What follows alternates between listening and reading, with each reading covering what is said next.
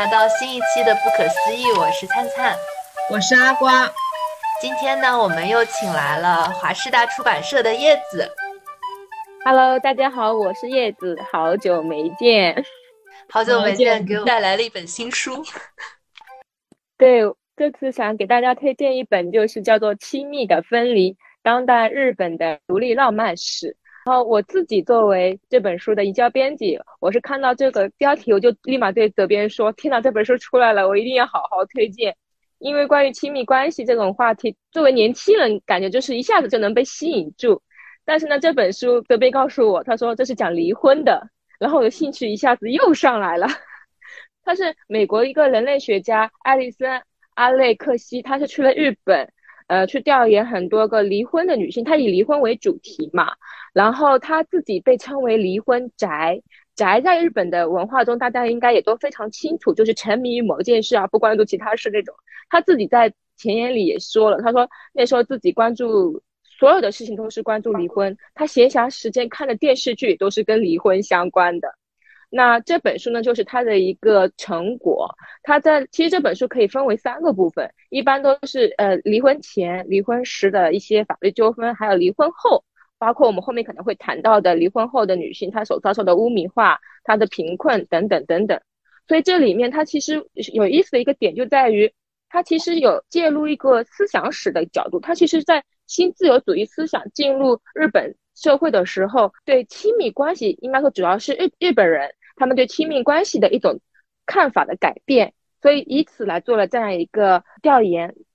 差不多是这本书主要讲这些东西。嗯，因为我们之前的话，其实会关注说我们想要一种什么样的亲密关系，然后会看周边人一种良好的，就自我们认为比较良好的亲密关系是怎么样去构建的。但这本书就是跳过了那个大家比较关注的亲密关系构建阶段，直接进入了亲密关系的解体。那我觉得也还蛮有意思的，对，就看完之后，因为关注离婚就是这一个行为吧，然后带来亲密关系解体之后，给两个人或者说对于就是家庭嘛，就形成那个新的家庭带来的一系列影响，其实是蛮少课题会去做一个比较深入的研究嘛。阿高也提醒我，其实在这里面作者自己也在说，他说他为什么去调研离婚，他这个当然，但是他课题之一啊。然后他在调研离婚的过程中，他发现了一个非常有意思的一个点。他以为就是一旦去采访那些离婚的人，他们对亲密关系可能是悲伤的，是沮丧的，但发现不是。他们发现离婚的离那些离婚的女性，她们反而对亲密关系有一个更好的想法。他们一直在想象自己好的亲密关系应该是怎么样怎么样怎么样的，是跟我们可能所想当然的、所以为的是不一样的。所以这本书也非常就是体现了很多。他也去采访了很多女性嘛，那些女性们。很多关于自己亲密关系的一些浪漫的说，比如说她觉得好的亲密关系应该是她的丈夫应该随时跟她说我爱你等等等等，我觉得这个东西也是蛮有意思的。嗯，就会有很多更细节的想象和要求了。是的。嗯，因为最近三个北大女生，然后采访上野千鹤子老师的这个访谈很火嘛，就引起了大家很多的讨论。其实上野千鹤子老师就是东京大学的一位教授嘛，我们在《精英的傲慢》那一期读书的那个节目里面也提到过上野千鹤子老师关于跟那个东京大学新入学的学生就一段讲话，我觉得那段讲话其实也非常的发人深省。上野千鹤子老师，同时啊，就是我觉得除了是一位很优秀的学者、文人之外的话，也是一位很先驱的这个女性运动者。她在和北大的三个女生对谈的这个过程中，给我印象比较深刻的是，主持的女生嘛，就问那个上野老师说。不结婚是因为被伤害过吗？如果你不结婚，然后在结婚的人眼里，如果他不太会去较完全的理解的话，他会去帮你就是臆想出很多很多的理由，然后其中一个就是，哎，是因为你之前被亲密关系。伤害的很深吗？所以你不能够再有勇气去踏入一段比较亲密的关系。然后这个也是跟叶子你刚才说的那个有关系嘛？其实有一些很多离婚的人，他其实是对于就迈入下一段亲密关系反而是更期待的，因为他有了一种更具体的想象，然后知道自己要什么，反而就是在。把过去的那一段关系斩断之后，会从那个伤口里面就更能够有那种生命力去发展出一段新的关系。对的，然后这本书其实最后就是它的结尾，我非常喜欢的结尾。他说，我稍微给大家念一下啊，他说：“当我到退子家，脑海里想着结束的点时，迎面而的是希望，是兴奋。一段关系结束后可以带来怎样的新起点？我们几个都很激动。西村女士终于决定结束她糟糕的婚姻了，一直等到结束的这一刻，才说出她的婚姻有多可怕。就是这个结束之后，其实对很多呃女性来说，她可能说是啊，是一种新生，是一个新的故事的一个起点。所以她最后又说。”现在他很兴奋的要结束这段婚姻了，要讨论的、要做的都还有很多，前路漫漫。这就意味着对亲密关系的探讨，并不是说我结束这段糟糕的婚姻，我就可以进行进入了一段很好的婚姻，并不是，可能是需要我们不停的去探索什么是好的婚姻，什么是好的亲密关系。我我自己其实当天也是关注了上野千鹤子和北大女生那个对谈，然后呢，我觉得他其实问题就在于可能他的。标签上可能贴了女性主义，贴了北大毕业生这样的标签，可能会给呃观看者很多想象，会觉得这是一场他所以为的一场对话，或者有来有回的对话。所以当他们点进去看到这个视频的呃这些提问来说，可能有些读者会失望，因为我们可能对标签化的东西可能有一种已经先入为主的印象嘛。嗯。但是我自己后来又这么一想，反而这些女生。她们跳这些标签，她再去提这些问题，有可能她是不是代表了中国百分之九十的女性的对婚姻的一种疑问呢？我是这么想的，她可能就是体现那么多，因为我们可能是自己生活在自己的一个同温圈里，我们可能会很难以置信，你竟然作为高知，你竟然还提出这样的问题，你的那个大佬在你面前，你竟然只能提出这样的问题，对，但是但是撇开我们同温层，我们走出同温层，是不是？大部分的女性或者大部分的人，他们都是这么想的呢。其实这才是更值得我们去反思的一个点。大家可能看到那个 tag 之后，就会有预期说啊，这是一场高知分子的对谈。我希望在里面听到很多可能对于我的人生来说，就是很有启发性的一些想法。然后对于我来说的话，这是一种就是深刻的思想主义的碰撞。对于我们来说，哎，就主义这个东西，我我个人是肯定是谈不来，因为过于深刻。我只能说，哎，作为一位女性，只是想把自己打造成一个就是独立的人，然后说可能不一定。很像很多人去宣扬，哎呀，我认为的这个女性主义或者女权主义是怎么怎么怎么样的。但是我觉得我做好我自己，然后在身边需要的女性有需要的时候，然后伸出自己的援手，就做自己能够力所能及的事情。然后工作里面就不比男生做的差，甚至要比他们做的更好，为将来要踏入职场妹妹们铺路啊，就是作为做一个榜样，或者说告诉这个职场，就女生也可以做的很好。我觉得这就是。我能够理解的女性主义了，当然就这不妨碍说更想要去看像上野千鹤子这老师，就是他们对于女性主义的了解啊，或者他们对于女性主义的解读，以及包括说他们认为女性主义应该是什么样子的。嗯，是的，我再稍微补充一点，就是阿高刚刚讲的，就是其实刚刚阿高讲的更多的是最近新产生的 Girls Help Girls 嘛。那其实对于女性主义来说，它内部的流派其实本身就非常复杂的，并不是说一个标签、两个标签或者三个标签就可以解决的。当然，这是我从学术理论上，如果从理论上来说来说，那如果从实践来说，那可能呃更加复杂了。但总体而言，我们可以向向野千鹤子学习他的那种态度。我们会发现，在整个采访过程中，上野千鹤子老师他那种包容、那种温柔、那种坚定而有力量。我觉得对很多于女女性来说，她肯定是能受到呃收获很多启发的。就对我来说，我是挺受感动的。嗯，希望每个女生都有平等的选择的权利。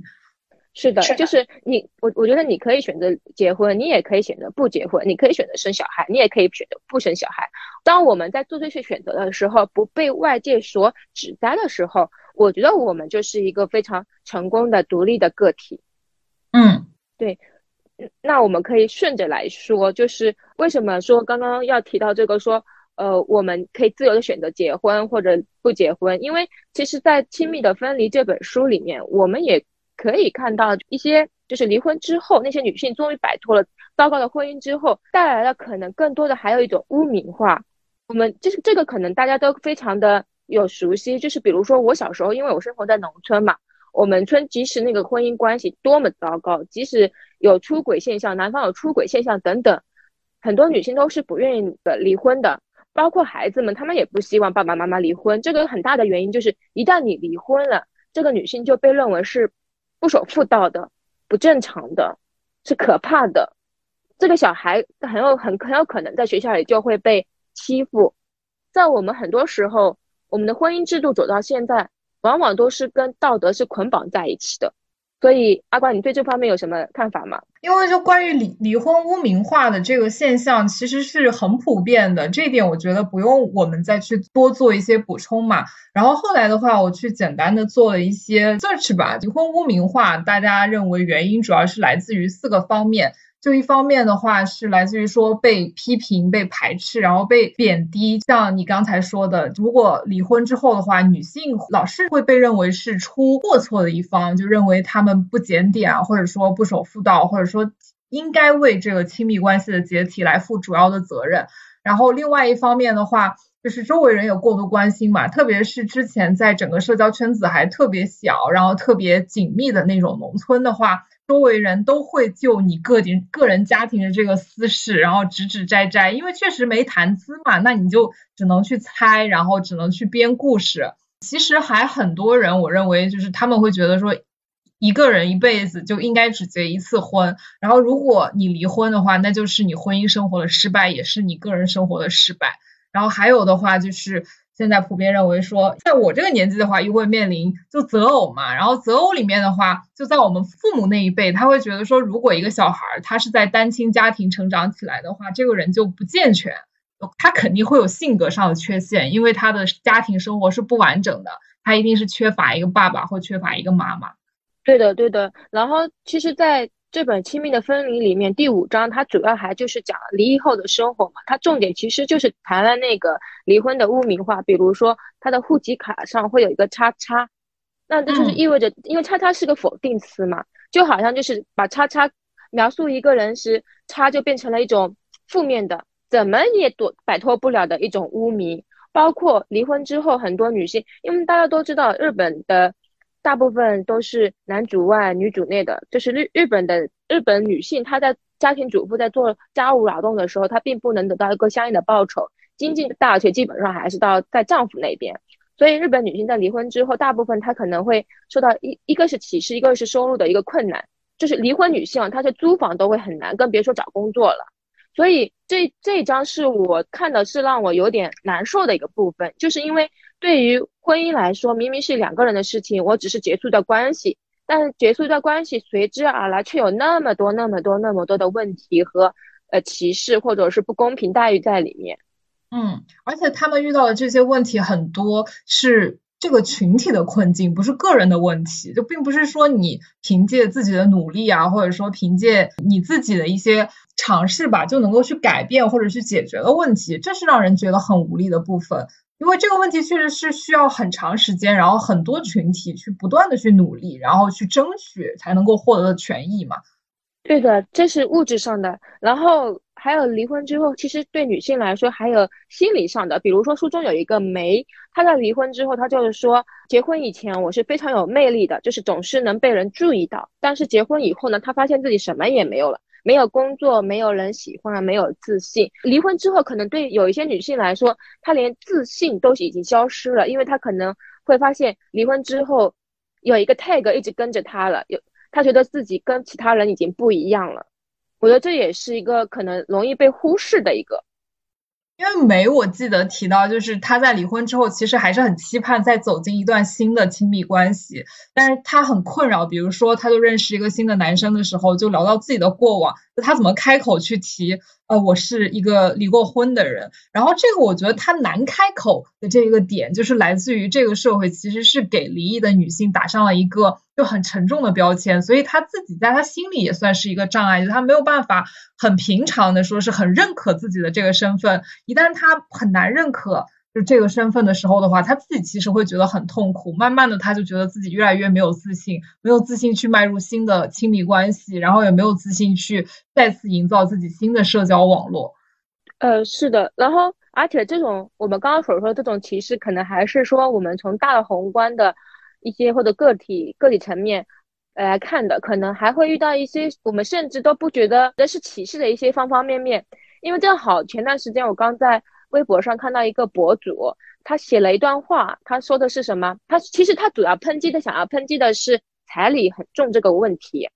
但是他的话就是说，一个已经离婚的女性竟然还要三十九万的彩礼。这这句话的潜台词就是，你已经离过婚了，你还不值这么多钱了，你不值这么多钱。其实它本身就是一个含一个对女性歧视的一个问题。而且我关注那个博主，他是一个呃，也是个微博大 V 嘛，然后他之前都是也是站在一个女性主义的角度去发言的。但是这段话一发出来，我当时我我其实我蛮想评论，但我又怕引战嘛。然后可能大家都其实没有意识到，日常生活中很多不明显的。隐含的歧视，可能对于女生、女性来说，甚至女性自己都认可了这一点。就我也关注到一个博主嘛，就前提是这个博主是男生，然后他的定位也是有点像就是姐妹，就姐妹的男生博主来帮姐妹解决情感问题的这样一个定位啊。然后我要先声明，就是对于他的观点的话，我其实自己也在思考啊，我也没有说一个对或错的一个结论。然后他当时说的话也是相当于说，就两个人在一起的话，是不是应该 A A，也是类似于这种女生是不是应该要彩礼的问题。然后他觉得，虽然说我们都认为男女生是平等的，但是呢，平等不等于一样。所以呢，就是女生你在一段亲密关系中，如果要迈入婚姻，后面的话，你可能要面临就是生娃呀，然后这种问题。生娃的话，肯定也会对你身体，然后包括你的事业上都会有一定的影响嘛。那么这个过程当中的话，就注定说男女他是不一样的。那么男生如果在物质上不能够把这一部分去给女生补足的话，他觉得这才是不对的。就就我也反对物化女性啊，但是我觉得他这个说法的话，确实在现实意义上还是就是对于女性来说，我觉得还是还是挺好的。就比如说女生不需要就是在两个人在一起的时候一定要过度的去追求说。啊，我们什么都要 A A，就是因为我不想要占你的便宜，然后我也不想要你的钱这样子。但是其实的话，这种呃完去去追求这种在经济方面的这种完全平等的话，其实对于女生来说并没有那么公平，就没有你想的那么公平。其实，我感觉肯定我跟你看的是同一个博主，是吗？我不知道在哪看到的，反正类似的观点我也看到。然后上野千鹤子应该也对这个问题提提出过自己的看法。我就转述一下，可能大家有兴趣可以搜一下，可能我不是转述的非常百分之百准确啊，就是因为他的观点其实是这样的，就是说在整个社会系统里面，男性本身就是比女性赚的多的，就是同等职位，同等职位啊，我不是说不同，嗯，那个在同一水平、同等职位上，而且男性更容易比女生高管的，这点大家应该不是呃不可否认吧？嗯，虽然这个现在这个情况在改善，所以。女性她在经济上，男性补一点是没有任何问题的。嗯，因为你男性本身在这个社会系统里，你本身就是一个既得利益者。你在进入婚姻的过程中，你可能就是说，相当于说你补一点给女性，因为怎么说呢，也不说补吧，因为女性在这个关系里面，她肯定也是付出的，而且付出的并不男性少。嗯，只是说她可能付出的主妇都没有退休，都没有退休工龄哦，干一辈子哦。而且很多女性她干家务，她也要生小孩。她生小孩其实对她的职业影响非常大的，不可否认。很多，特别是公务员系统里要往上升的女性来说，她一旦生小孩，她是要往下降的。她不仅不能生，她还要降的。嗯，对吧？当然也有人说生小孩是两个人的事情，那我就说，那对呀，既然是两个人的事情，男方出一点钱又怎么了？对吧？所以这是我我那个看法。而且我最近还看到一个很搞笑的，就这个是一个真姐妹啊。她说，就她讲的一个例子，就是也是一个全职太太，然后她老公在外面就特别能赚，就一个月呢给她可能大概三四万块钱吧。她虽然就拿到这笔钱之后，大部分也是用在了整个家庭的开销嘛。可能自己也没有留太多的钱，然后自己身上可能花的也不是那么多。有一些时候就家庭里面爆发争吵嘛，她老公就会觉得说，哎，钱都是我给你的，你你还要什么不满足？你看你什么都不会。然后呢，他就会觉得说，那我在家里面没有体现出我的价值，因为确实你如果在家里做家务活，我觉得你付出的劳动啊，可能在。换成等量上，跟你在外面工作其实是一样劳累，甚至是更劳累的。但是这个是没有任何回报的，就是没有说用一个外面社会上可以认可的回报机制嘛。那这样子呢，他就说，那那我我就跟他，他就跟他老公说，那我就去你公司里面上班嘛。然后她老公说，你你不要来，你你什么都不会，你来了干嘛？他就说我不想让那个我老公看不起我，那我就自己出去找个工作。但是呢，又是因为他全职了好多年，他出去找工作呢，再找个财务的工作，可能一个月也就赚赚个几千块钱，就跟他在家里面，她老公每个月定额给她发钱，这个在绝对数额上差距是很大的。然后那个姐妹呢，她就说，大家来就想一想，说她应该怎么选择，对她来说，她才是就是比较好的，或者说是正确的，特别搞笑。然后博主他就说嘛，他说姐妹，你要想想清楚，你去外面搞钱也是搞钱，你搞你老公的钱也是搞钱。我就突然觉得一下子格局就打开了，你知道吗？搞钱，对，但是他这里会牵扯一个很大的问题，就是我们经常也会讨论的一个家庭主妇是不是不是应该有。报酬以及经济在家庭中，相当于就是说经济最高的人，他肯定有绝对的话语权。所以这也是为什么就是在那个亲密的分离里面有提到，有一些女性她不是提出离婚嘛，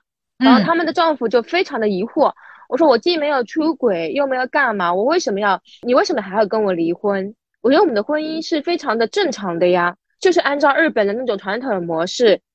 但是那个女性认为。我在婚姻里面，我做了很多的家务活，但是我们一个是我没有相应的报酬，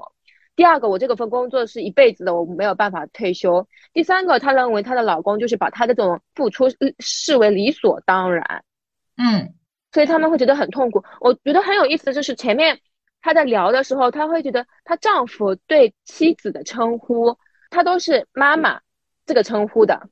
可能妻子就就她谈她丈夫可能是喊爸爸这个称呼啊，当然刚刚这个是日语啊。忘记是谁了啊？他他妻子就说：“我不是你妈，你不要喊我妈。”这个故事，我当时就是看的有点想笑。但是你会发现在整个婚姻关系中，特别是在日本，就这本书里所体现的日本婚姻关系当中，这个是一种很大的不平等在里面。包括日语丈夫，他的词根是来源于主人这个词根，所以这就是刚刚阿瓜也提到了说，在今在那个刚刚那个博主的事情，因为在那个家庭关系当中，她丈夫已经是。站在了高的位置，权力大的那个一方，而他妻子只能站在那个低的地方，因为他没有什么权利，他受到不平等的待遇，他反抗起来也会被说你什么也没干，你你又没有出钱，你就是干点家务活怎么了？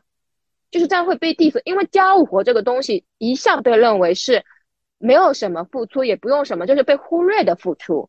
嗯，你如果去在家里做全职的，不管是太太也好，先生也好啊，那你肯定很大一部分的时间和精力都是放在这个做家务上。另外一方的话是外出工作。我就记得有一个呃全职先生吧，然后他每天都把家里就打扫的很干净嘛。然后有一次就是因为他的太太。下班回家，在家里洗手嘛，洗手之后那个水溅到了台盆的旁边，就弄得有一点脏兮兮的。他就因为这个事情很崩溃，他的太太就不太理解，就为什么这只是一个很小的事情，你为什么要因为这个事情跟我生气？后来呢，这位全职先生他自己冷静了很久嘛，他就在想自己那时候就突然这么崩溃的原因到底是什么？其实是因为。在家里把家里打打扫的一尘不染，是他那个时间段里，或者说他当时那个生活状态里，他最重要的工作。但是他最重要的工作成果没有被人尊重，所以他觉得这个事情让他很崩溃。所以我后来就慢慢的能理解，说其实就是在家里做全职太太或者做全职先生的话，其实心理压力我我认为是非常大的，可能比你去外面上班什么的会要大很多，就一点都不轻松。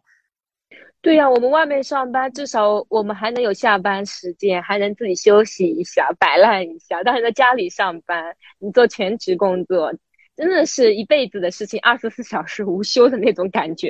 哦，我稍微提一句，就是刚刚阿瓜也提到了，男性做家庭主夫的时候，你会发现往往会成为一个社会热点。嗯，因为少嘛。对，太少。但是这从某一方面，就是我们把女性太刻板印象摁在了家里嘛。嗯，选择做全职太太或者先生，其实是一个小家庭去去选择的事情，就并没有说做那个全职太太就不好，或者做全职先生就不好，就只要是你自己就选择的，然后你可能在选择之前已经想到今后自己可能要过怎么样的生活，然后你觉得甘之如饴，或者说你觉得你就喜欢这样的状态，我觉得都 OK，就全部都 OK。嗯，其实日本它就是形成这种男主外女主内的一个比较稳固的家庭形态嘛，跟它的那个经济发展其实有很大的关系。因为日本在战后的这个复苏时期，就一九五零年到一九七三年的期间，然后日本经济每七年翻一番，这其实是一个非常夸张的数字了呀。然后从一九四六年到一九七六年这段时间里的话，日本的经济体量就总体它增长了五十五倍，这段时期的这个增长的话，也被称为日本奇迹。然后日本奇迹其实就是跟他当时就整个国家去鼓励的一种男主外女主内的家庭形式是分不开的。他这个过程中就是是战后的时候，那个男性大部分都是工薪族嘛，然后女性其实蛮难进入职场的，所以男性是去赚钱的，女性就是负责家里提供情感支持或者做家务的。所以这个时候，其实书里有提到了一个叫做呃脱节依存。就是指金钱上的依赖和情感上的脱节。我这个真的当时看到了惊了一下，因为他们丈夫和妻子除了可能上下班晚上见一面之外，他们的任何社交都是不重合的。对，因为其实现在也还是就是日本整个社会里面，包括他们的家庭构成，也还是遗留了很多那个时期留下来的那个影子。那当时的话，其实整个日本社会，他都把自己就打造成一个大家庭嘛，然后所有员工就工薪族，他在企业里面，他们一般是没有那种开除制度的，就是大家就是非常非常稳固。大家都觉得我在这个工作上我要干一辈子，这里就是我的家，然后和家人们一起努力。家里面那个小家的话，其实当时的那个全职太太嘛，也被认为是整个日本经济往上升的这个飞速发展里面就是非常重要的一环吧，就相当于是它发展的一个基石。所以每个人都会觉得说，我在整个经济社会的这个腾飞里面，我都贡献出了自己的一份力量，然后大家都在为日本这个大家庭在工作，然后在努力。所以的话，就是形成了一个非常稳固。的那种三角关系，然后大家一起往前推。但是后来慢慢的呢，其实就是经济不可能一直维持这样的增速嘛。慢慢的，呃，慢下来之后呢，更多的人就会去可能思考自己在亲密关系啊，或者在自己小家庭里面一些就是产生的一些新的问题。对的，因为后面就是更多的女性，她可能有新的选择的权利了。她发现，哎，自己也可以去社会上找到一份工作。那他可能看到的是更多的想要一种独立的，像或者说他要更要追求一种更好的亲密关系的一种模式，不再是像以前一样，丈夫回家就是吃个饭，呃，就吃个饭，当早上就要去上班了，然后之间没有什么交流。他可能更加期待的是两个独立的个体能够互相的去依存。因为在这本书里面也提到了，就这种日本的家庭里面关于亲密关系的理解重新定义的一个过程嘛。在七八十年代的话，就常见的理想婚姻是夫妻主要通过经济利益连结，然后在日常生活上的话几乎是完全分开的，男主外女主内。然后在这个模式里面的话，丈夫和妻子的这个。角色定义就被赋予了不同的期望。丈夫的话是在外做有偿劳动嘛，妻子就在家里面负责处理家务，然后带孩子。他们很少有一起社交的机会，因为也也提到，就是当时的话，在整个企业里面的话，其实大家的关系都很紧密，所以他们可能在下班的时间里面还需要去跟。就企业里面的同事，然后再去进行聚餐啊什么的，所以跟家里面的连接其实是非常弱的，就在感情上的连接。慢慢的到了二十一世纪之后呢，就大家对于亲密关系又开始有了新的理解嘛，因为女性有了更多的选择权利。然后当时就是日本发展的男主外女主内的这种固定模式的话，也受到了很大的冲击。大家就开始认为说，最好的婚姻呢是夫妻双方情感相通的婚姻。然后在这个模式里面的话。夫妻是亲密的伴侣，然后也是最好的朋友，是爱和相互扶持把他们拴在一起的，而不是金钱。是的，它这里面其实就是我刚刚我们提到那个脱节依存嘛，脱节依存后面他们就发现，在新世纪的时候就出现了一个新的词，叫做婚活。婚活就是指我们要去主动去寻找伴侣的一种行为，就是我们不能像以前一样啊，差不多了可以了，但是我们要去主动的去经营一种婚姻关系，找到适合自己的伴侣。它后面也是一种又有一种新的一种亲密关系，也刚刚就是也刚刚也提到的，就是需要一个更好的，就比如说两两个双方都能情感上满足对方的，不再是说你管经济我我管家庭这种模式，而是都希望能够共同去经营婚姻的一种模式。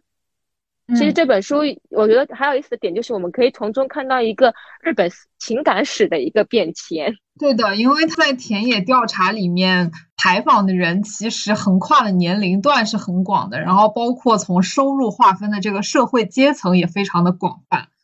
对的，所以就是从作者去采访这些人的过程中，就可以看到整个日本它背后其实影响婚姻关系背后脱不开那个经济社会关系的，所以你可以反观整个经济社会的关系。那这本书其实。我在推的时候，也有人问我，这是讲日本的一本书嘛？那么就是说，它有没有说跟中国有没有对比性，或者说我们在中国社会有没有可借鉴的意义？我觉得其实也是有的，就是，但是我我自己个人认为，中国社会跟日本社会还是有一定的差别的，就是经济基础是有差别的，特别是在中国有一个比较特殊的阶段，就是集体化时期，那时候。都讲求着女性顶半边天，就是提倡女性出去干活，女性甚至女性干的比男性都好，包括后面男女同工同酬。这个时候在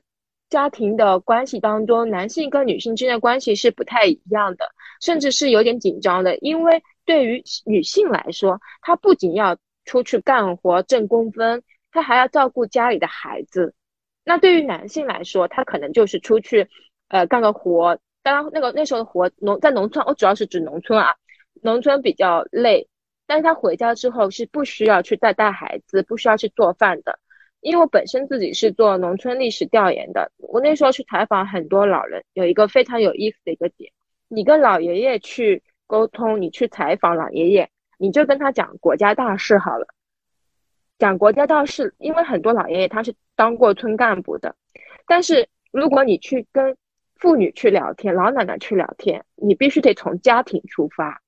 你得告诉他你孩子几岁的时候发生了什么，你孩子几岁的时候大概是什么情况，他们才会有这样的记忆。我稍微扯得有点开，但是我想说的是，就是因为有这样一个背景的不同，很多。中国亲密关系的看法其实是跟日本还是有一定的差别，但是进入到现代社会，其实我觉得两个国家有点类似，大家很多年轻人好像都是不太愿意进入一个亲密关系的。我觉得现在的年轻人其实也不是说不愿意进入亲密关系，而是会更加慎重的去考虑，就亲密关系是不是要迈入婚姻。其实婚姻的话，从法律的角度上来讲，我觉得更像一种风险的共担和连结嘛，反而是像两个公司的就合并一样。就是我觉得它在法律层面上的意义更多过于说建立亲密关系的这个情感上的意义。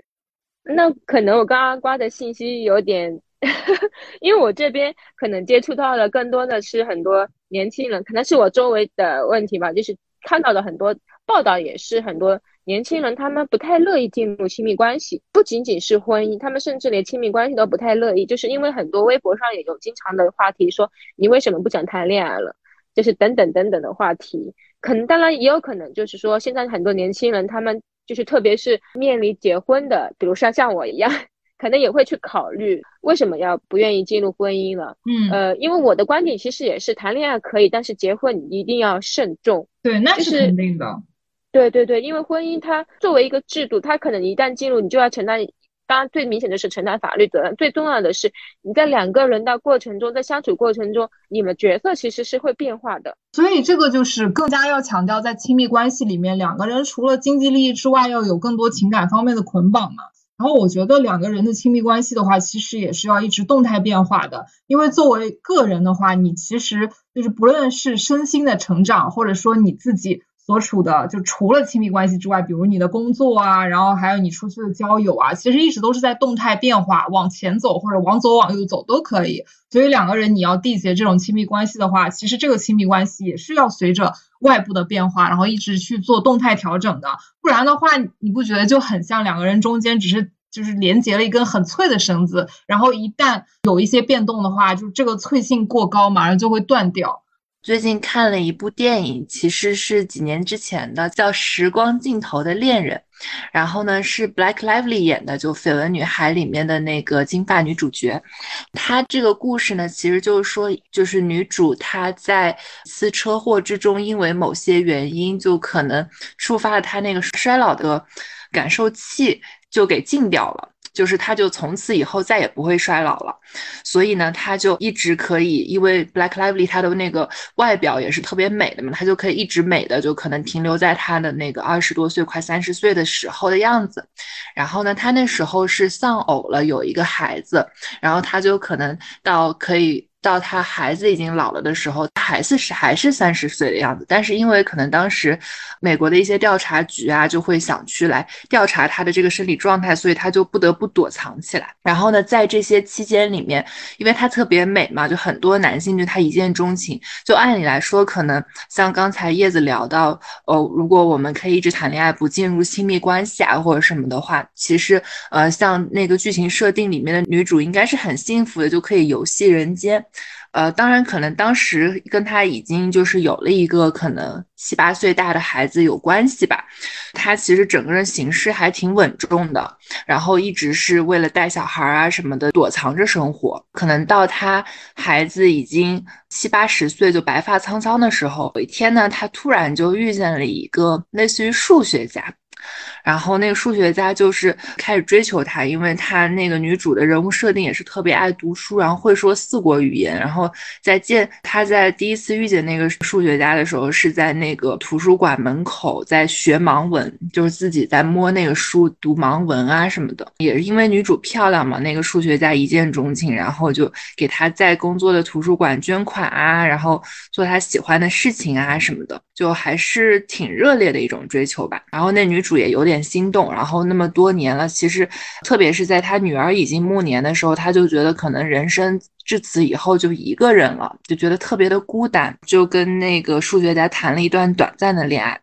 这个剧情比较狗血的，就是说他跟那个数学家可能刚认识两周，已经在一起两周以后呢，我就跟那个数学家回家，就认识了他爸爸。然后他发现他爸爸呢，也是他原来 date 过，然后也是深爱过的一个对象，可能是很多年前了。然后他爸爸也已经白发苍苍。然后后来呢，那个数学家的爸爸，就男主的爸爸，就发现了，就是说啊，原来这个女主她就是女主本人，并不是就是一直没有变老，并不是说她长得跟她当时的那。那个很爱的那个人很像，这个故事的矛盾点就在于说。就是女主的属性，就是她不会变化，她就不能够被改变。所以，就当那个男主如果呃他一直保持这个状态的话，那个男主衰老以后呢，这个女主还是二二十多三十岁的样子。然后虽然可能她的学识很丰富，然后也很能共情，然后也看了很多生死，但是她就不能够跟他一起变化。所以，就刚才你们聊到这个点的时候，我觉得还挺有感触的。就当你进入一段亲密关系的时候，可能还是要非常。常的能能够共情对方，然后是一起经历走过一段时光，啊，当然这个最后的这个剧这个结局是一个开心的结局啦，就最后他还是能跟男主一起变老，然后这一块就我觉得没有什么特别的剧不剧透的说法，因为就是你看那个女主在一百多年内这么漂亮一女人，然后穿了一百多年的时装，然后体验了很多种人生啊，学到了很多东西，也是挺有趣的一个视角。但我觉得他好像停留在自己的那个年龄段，最后更能跟爱人一起，就是衰老，对他来说是一种就是幸福的归属和解脱。所以我也想安利一个电影，它是那个闫妮闫妮演的《美容针》，然后它其实是讲的一个年龄相差，就是女生年龄比较大，然后男生年龄比较小一个爱情故事吧。然后其实电影本身没有特别精彩，但是我觉得我特别喜欢它的地方呢，是因为它讲了一种比较特别的，就对于这个社会来说，就是还是比较少数的一种爱情叙事吧。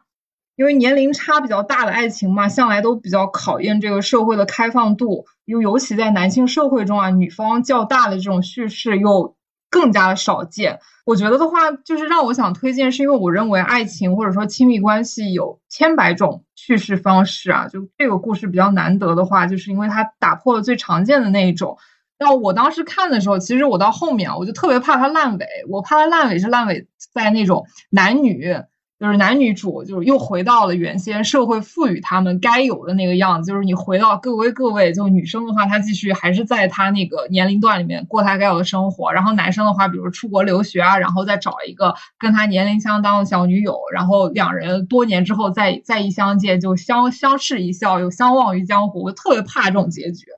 到后来的话，其实他们两个还是在一起了。然后我觉得，嗯，我就特别喜欢这种打破了常见叙事的关系，因为里面的话，女主说。一转眼就到四十了嘛，就是他在里面设置的那个，但是她其实是一直都没有结婚的，虽然前面是有过亲密关系，但是没有过婚姻。她四十岁的时候仍然在路边逛那种小摊贩，还是会想要试戴很可爱的头箍，就被店主问说你是不是买给你的女儿，然后他很尴尬的放下那个头箍就走了。那我认为，其实因为我自己慢慢的也是到了而立之年嘛，然后发现，哎，年龄好像是唯一不太需要努力，然后就会一一直增长的东西。以前就觉得十年一个坎嘛，三十四十，然后就会有大的不同，然后慢慢的可能人到了三十啊或者四十岁，你就要把自己嵌套进那个社会对于三十岁或者四十岁人有一个大概的需求嘛，就是说他会有一个大概的框架在那里，你就必须要把自己缩成那个样子，然后嵌套进三十岁四十岁该有的那个样子。所以小的时候就是老是瞎想自己成年之后到三十岁或者四十岁就会变成就举重若轻、挥斥方遒的大人。但是到了这个年龄，发现最本质的事情就是事物都具有连续性，好像不该以年龄来划定具体的个体的这个刻板印象。就自己好像到了三十岁或者到了四十岁，可能也不会有太大的差别。我就看见有的人就影评嘛，就说这部电影就是像一部中年妇女的意淫作品。但是我就觉得，就打破这种刻板印象就是很酷。然后他网恋的那个小男友，然后就跟他在一起，就碰到这种自己觉得哇，我就 z 了的这种爱情，然后我就冲进去，我就坠入爱河，就很酷。然后就不在乎这种环境的挤压，然后碰到。了一段新的亲密关系，然后你就愿意落落大方的走进去，然后这个事情就很酷对。我觉得你说的这一点，就是把每一个人的爱都是一种例外，和其实很多的片子都要给人传递一种元气和正能量嘛，就是他们应该把应该告诉你很多事情都能够实现，然后就是你对自己的设定就不会再有上限这样子。嗯，对，阿瓜提到这个，就是说。很呃很多年龄的问题，确实我们太容易把就是自己装在一个套子里，就是十八岁应该干什么，二十岁应该干什么，三十岁应该干什么，一个套一个年龄一个套，然后在套子里，然后就死命的祝福自己。其实年龄从来改变的只是一种可能一种自然现象，你可能确实年纪大了之后可能稍微累，身体有点累啊或者怎么样，它它并不会受制你的思维，受制你想做的事情。对，我觉得我因为也是因为而立之年，也一直在思考年龄这个问题。大家都到了这个年纪，哎，我我刚才想到一个，就是是我们之前提过，还是我在哪里听过？就是说工业革命最残酷的产物就是时间，就是说工业革命之后发明了可以随身携带的那种钟表嘛，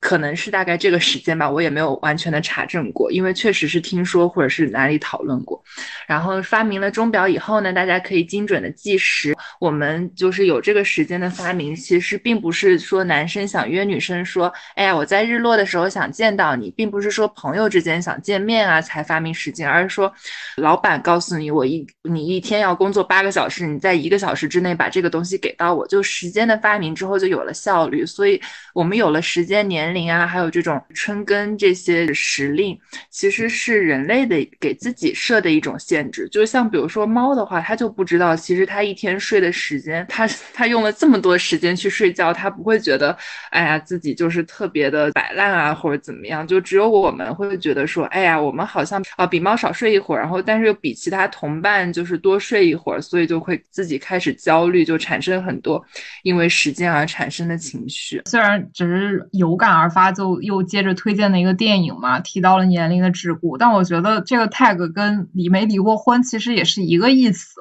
就是确实就是外界加进来的一些东西，然后其实你还是可以做你自己，对吧？体验票嘛，对吧？你管别人说你啥呢？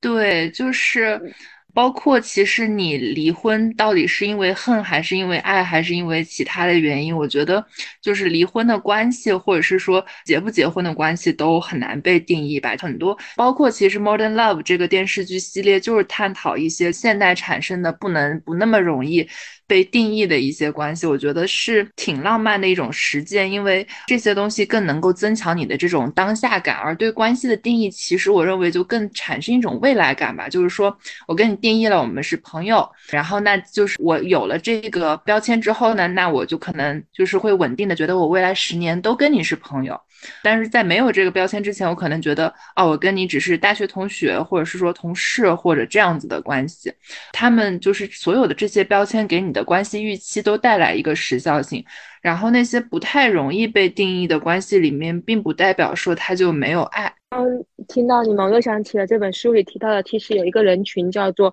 熟年离婚。熟年指的是六十岁以上的人，就是很多日本女性，她们在过了六十岁以上，她们。丈夫也退休了之后，他们就会提出离婚。啊，我以为会享受着丈夫的退休金，然后过一种 爽文一样的。因为日本离婚好像是，呃，离婚了之后，丈夫要分一半的财产给妻子的。呃，如果我没记错的话，他有那个财产分割的。呃，这这本书里有一个老奶奶，她大概是六十几岁，她丈夫都离婚了。有一次，她丈夫喝醉酒了，然后他们俩，他妻子就把他，就是把他带回家嘛。但是你知道老人力气不够的，她丈夫又很重，她就真的费了好大的力气，终于把她拖回了家，放在日本那个玄关的门那个门口。那个老人就是因为他拖不进去了嘛，就把他放在玄关门口。第二天早上起来的时候，她丈夫还在那个玄关门口睡觉，她妻子就看着那边，就感觉像看到了一堆垃圾放在那边。所以那一刻，他妻子就决定要离婚。我之前有一个离婚的姐姐，还是那种就是单亲，就是那种自己抚养孩子的那种单身姐姐。嗯，她其实还蛮，就是她的生活还挺酷的。然后她就跟我提过说，当你没有跟一个人同居的时候，你会觉得哎呀，好喜欢他，天天想跟他黏在一起。但是当当他开始占你的私人空间的时候，然后你自己又是那种。呃，因为我是一个 有点小爱干净的人嘛，然后但是你自己又是一个想把所有东西都是整整齐齐的放好的时候，然后如果对方的生活习惯跟你很不合适，你就会发现说，哦，其实你的生活质量受到了影响，然后你就会产生这种你质疑是你的亲密关系的问题，但实际上只是你们生活习惯的不同。再插播一本我 我朋友的书可以吗？因为我觉得这本书我也挺喜欢的，就是它叫做《自我决定的孤独》。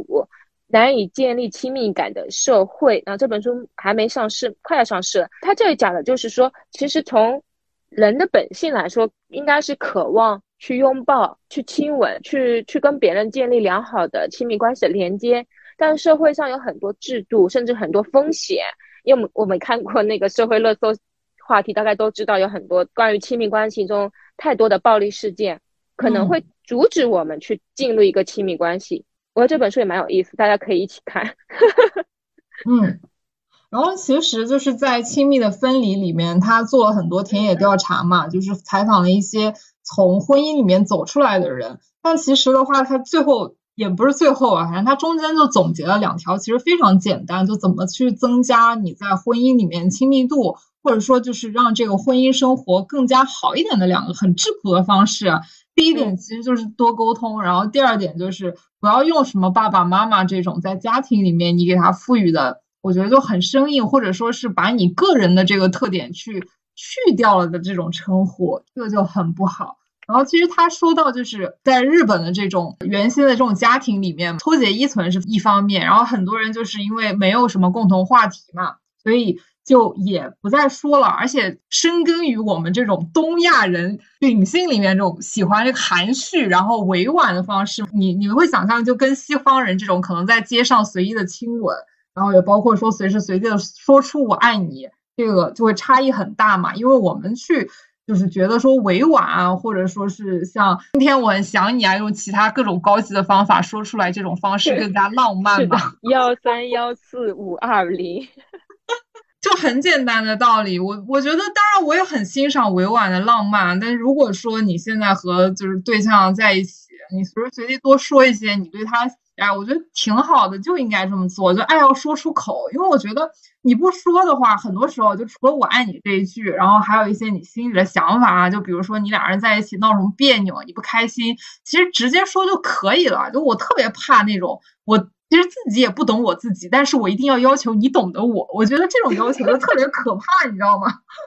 哎呀，你说起这个，我跟阿瓜你非常非常认同这个观点。对呀，我就我就特别喜欢，就是如果你觉得我哪里做的不好，你就直接说，然后可能说的时候情绪上会有不开心或者难接受，但这事儿咱过去就过去了，对吧？阿瓜说的这个让我想起了呃卢曼，卢曼他有写过一个堕为激情的爱情，他在里面就有一个观点，就是说两个人他其实的心就是两个黑箱子，嗯，就是不可能是直接直接交流的，就是所以就是说心有灵犀这个事情，其实它既从社会学社会系统上来说是不存在的，因为你你可能要去想他是怎么想我的，你可能还要去他对我是怎么想，他的又是怎么想的。如果你用一种委婉的方法去表达，如果你们没有足够足够多的默契，可能你就是没有 get 到对方他的表达含义，嗯，那可能就是这段关系就可以对这，那有可能就是会对这这段关系造成一定的危害。在因为我们都是我们都是东亚国家嘛，东亚国家确实都很含蓄，而且在日本日本的文化当中，那这亲密的分离的当中，他其实有提到一个叫做空气般的爱，他们却觉得。如果你的爱是需要表达的，那只能证明你不够爱我，所以你需要用爱呃来补我感情中的缺失。对，因为我们认为心有灵犀是最高级的浪漫。然后比如说，哎呀，今晚月色真美。然后我觉得这种确实很委婉，你偶尔搞一下也挺好的，但是直接去说就好了。对 对对，二战后早期嘛，所以日本文化就开始了推崇空气般的交流。嗯。对他们也是认识到，就是说，呃，建立这样的交流模式上是亲密关系是非常的浪漫。然后为什么要鼓励就夫妻也要说对对方说我爱你？就因为这不仅是表达爱，同时也是展现了说话的需求嘛。由此来证明两人并没有融为一体，就需要说话，就意味两个人还是独立的个体，然后需要交流，需要沟通。即便是独立的个体，也想要努力的去照顾对方。所以在新的这种对于亲密关系的定义里面，夫妻双方的理想情况的话，是通过情感去维系纽带，而不是说靠男女有别的劳动分工。然后我是觉得说，当时那种劳动分工，你不能说它错啊，因为它确实是为日本的经济带来了腾飞。而且其实，就比如说在比较原始的那种狩猎社会的时候啊，那你确实男女这个体力上是有差的。然后男的就是雄性吧，他会出去狩猎，然后女性的话可能更多的是做一些就是呃在体力上没有那么重的活儿。就是这是因为说当时的一种生存情况，然后它搭配出来的比较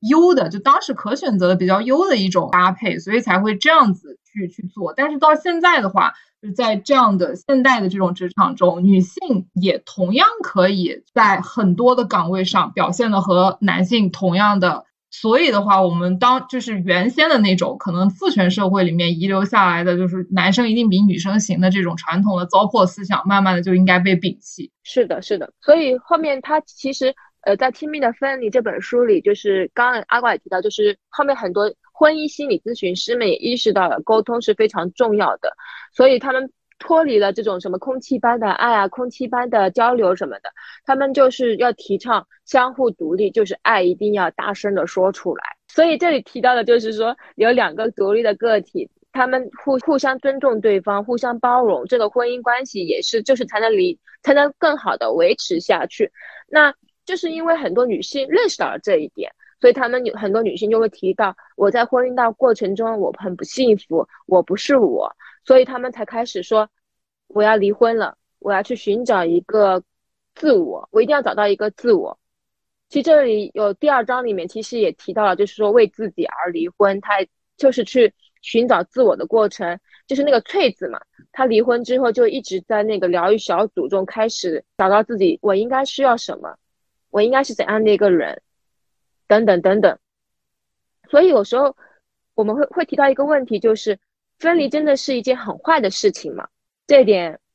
阿关你怎么看？我觉得其实是这样的，就是如果你在一段很亲密的关系里面，你觉得非常的痛苦，然后这段关系很消耗你的话，我觉得你是应该斩断的。但是就是对于这本书里面提到的，就亲密关系的话，到后期其实就就本质上他要聊的就离婚嘛。然后他确实是通过很多社会数据来说了几个结论。第一，离婚之后的话，大部分小孩是妈妈来带的，第二，大部分离婚后的女性的话，她在经济水平上，就她的收入是会向下滑坡的。但这个我认为是我们社会，然后包括很多个人，我们要去努力去改变的事情。但是呢，可能它现在就是一个比较客观的事实，或者说是一个大概率的事情放在这里。所以你在就是要迈出说我要斩断这个关系，或者我要走出这一段曾经亲密关系的时候，我觉得你应该要做好，就是或者说如果是假设是我吧，我会要做好说我将要面对什么样的生活和什么样困境的准备。